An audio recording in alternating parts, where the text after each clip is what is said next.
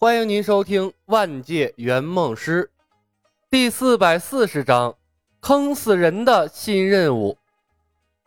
李牧感觉是因为他过于优秀，被公司刻意针对了，变相的削弱他的福利，顺带着拖慢他的脚步，等其他人追上来。但不一会儿的功夫，李牧的心态便调整了过来。怕毛啊！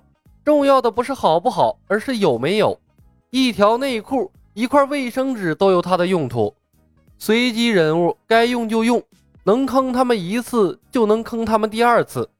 我李小白怕过谁呀？更别说任务过程中还能捏脸呢。就算他倒霉，随机到了古一、奥丁、剑圣之流，大不了任务不做了，直接跑路就完了。关闭个人属性列表，李牧拉开了同事列表，实习圆梦是走马灯一样的轮换。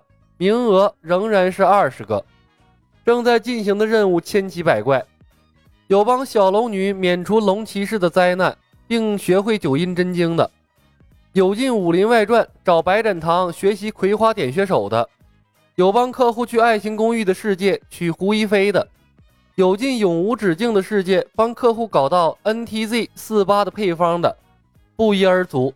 任务难度有高有低，但在李牧的眼中。这些任务都简单的不能再简单了，跟送分差不多。也不知道在实习期的时候，他是怎么觉得这些任务难如登天的。出乎李牧意料的是，被他带过一场任务的苗壮，从实习圆梦师列表中消失了。不知道是被淘汰了，还是死在《倩女幽魂》的任务中了。想想也正常，苗壮虽然偶有闪光点。但被动的性格其实不太适合圆梦师这个行业。为苗壮的遭遇默默叹息了一声，李牧看向了一星圆梦师。不出意外，冯公子正式晋级成了一星圆梦师。同样晋级了一星圆梦师的还有亚当史密斯，那个不知道被困在纳尼亚传奇世界不知道多久的倒霉孩子。李牧都从一星升二星了，他才从纳尼亚的世界跑出来。估计他从任务中出来升星的那一刻，心情一定是崩溃的。此时，亚当·史密斯并没有闲着，他正在进行中的任务是在“死神来了”的世界，帮助一名叫做约翰逊的顾客逃过一轮死神追杀。这尼玛去“死神来了”的世界，除了找刺激，有个毛用啊！外国人少系列，李牧摇摇头，咕哝了一声。这亚当·史密斯是饥不择食了，什么任务都接呀。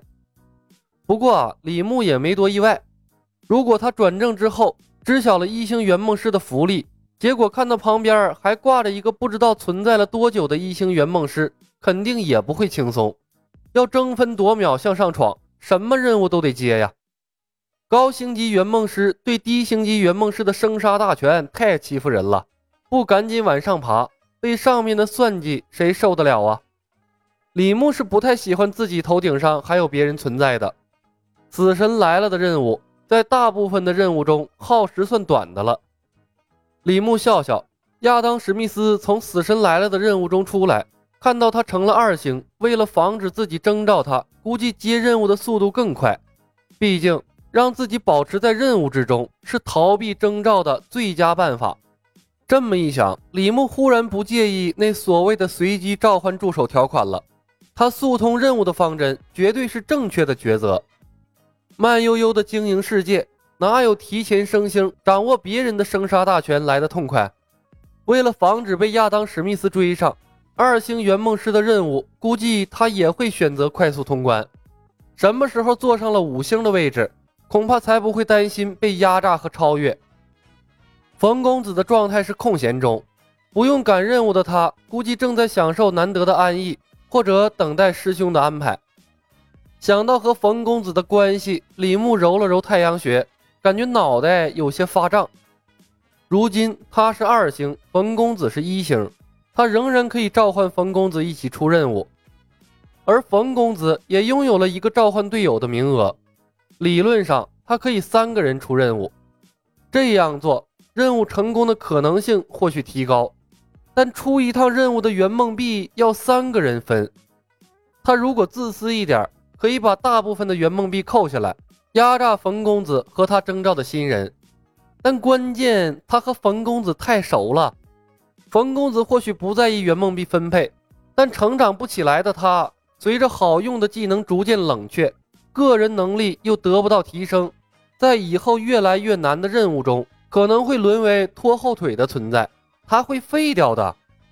如果分给冯公子更多的圆梦币，李牧的个人成长又会受到限制，这就很矛盾了。最佳的解决方案。其实是冯公子带新人去独立完成任务，而他也带新人去完成任务。遇到特别难的任务，再使用三人合作的方式，保证任务的成功性。而且这样可以挖掘出更多的新人，最终找出合理的技能搭配，这样才能保证收益最大化。反正每一个客户对他的观感都不太好，李牧也懒得追溯客户的近况了，随手点开了任务栏，了解三星任务有多难。两个任务窗口马上弹了出来。三星任务：帮助胡晓彤在新白娘子传奇的世界拆散许仙和白素贞的婚姻，帮助许仙、白素贞、法海重塑三观，学习白素贞的法术、隐身术、瞬间移动、缩地成寸、三昧真火等等。五十元梦币。三星任务：帮助赵涛在银河护卫队的世界加入银河护卫队。和星爵等人成为同伴，一起对抗罗南，并在战斗中成为主力英雄。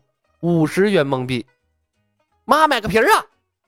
瞅着成为二星圆梦师后，公司推送给他的两个任务，李牧终于还是没忍住，爆了粗口，问候了圆梦公司创始人的母亲。这三星任务的难度呈几何倍增啊！